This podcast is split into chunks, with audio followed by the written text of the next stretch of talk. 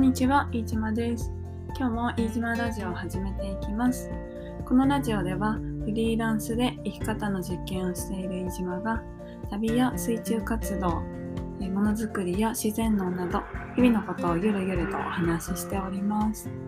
えーぜひ通勤のお供などにリラックスしてお聞きください。えっと今日は10月の21日。おお、も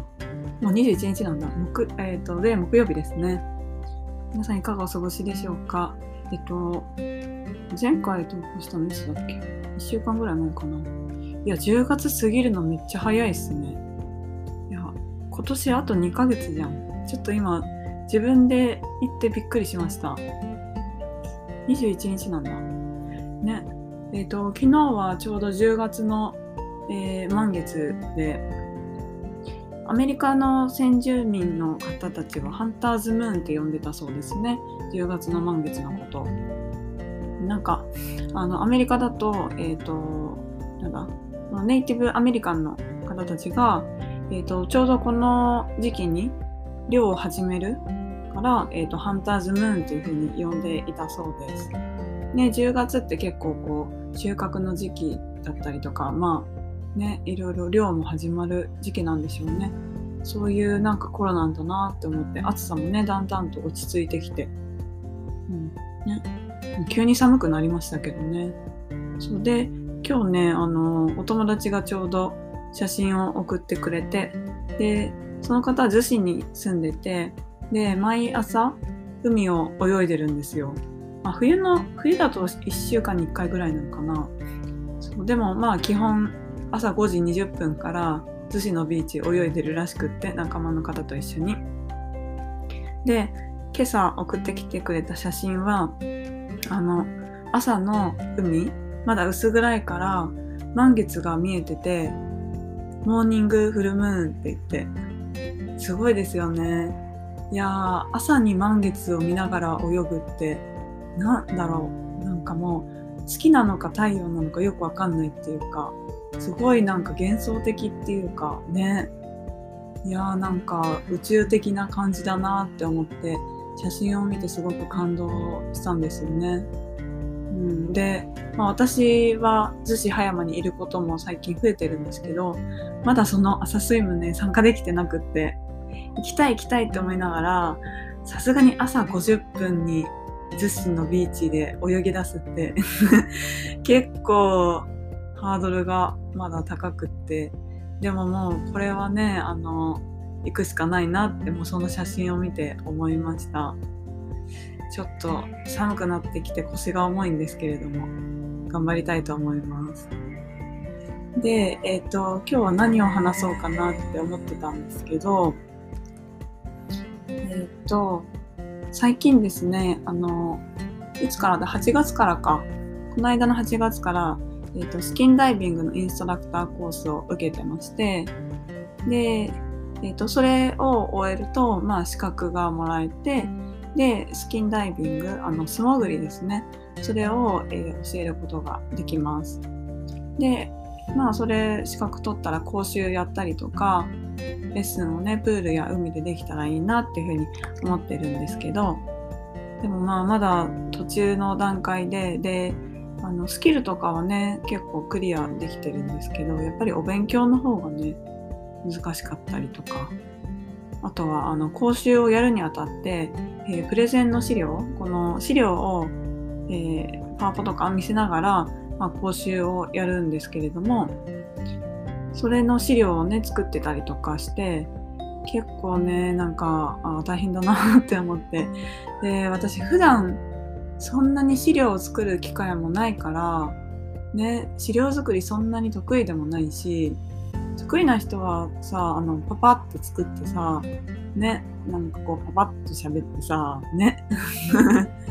すごいですよね。まあ経験なんだろうなと思いつつでもなんか時間かかるなって思って。でなんかね私の場合はあと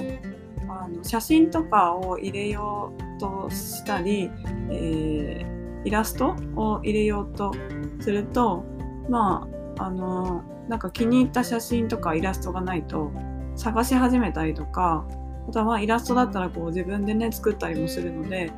なんかこれをこうしたいなって思ってイラスト作り出したりとかするとすぐ脱線しちゃうんですよね。なんかイラスト作る方に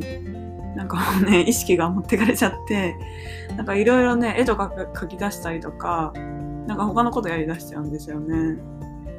皆さんもそういうことありますかね？試験勉強とかやってる時にあの急に部屋の掃除始めるとかなんか他のことしだすとかそういう感じなのかな？違うかな？なんだろう。うんなんですかね。最近絵を描いたりとかイラスト作るのが好きでやってるっていうのもあるんですけどあのそうすぐにねそっちの方楽しくなっちゃってね本題を見失うっていうで一向に進まないんですね。いやーこれどうしたもんだろう。うん。ね。困った。そうでもまあやらないと終わらないしあのちゃんと講習もスタートさせたいなっていうふうに思っているのでコツコツと、うん、作成をしているところです。であとそう。まあそのコースをコースの内容としては海でのあのレスキューの練習とか、えー、スキルを見せるやり方を見せる練習とかね。プールもかな。うん。で座学系をやってって感じかな。あとはまあちゃんとプレゼンをあのできるようになってでこれでもう OK だねっていう段階でやっとあの卒業卒業というかなんだそのコースは、えー、完了で、えー、晴れてデビューできるっていう感じなので、うん、ちょっとねちょっとまだ時間かかりそうだなって思いながら、うん、頑張っているところです。来年はね、あのー、ちゃんと講習やったりとか、えー、海もね、あのー、生徒さんと一緒に泳げたらいいなって思ってて、で、私は結構あの普段海で泳ぐと、あの水面を泳ぐオープンウォータースイミングを教えたりとか、まあ、イベントのスタッフやったりとか、自分もやっていて、で、でも、あの、フリーダイビングを始めて、で、素潜りをこうやりだして、よりなんか海での楽しみが増えたんですね。なので、えー、今、あの、オープンウォータースイミングやってる方にも、そういうスキンダイビングとか、ね、なんか他のこともやってもらえたらもっと楽しいんじゃないかなって思ってて。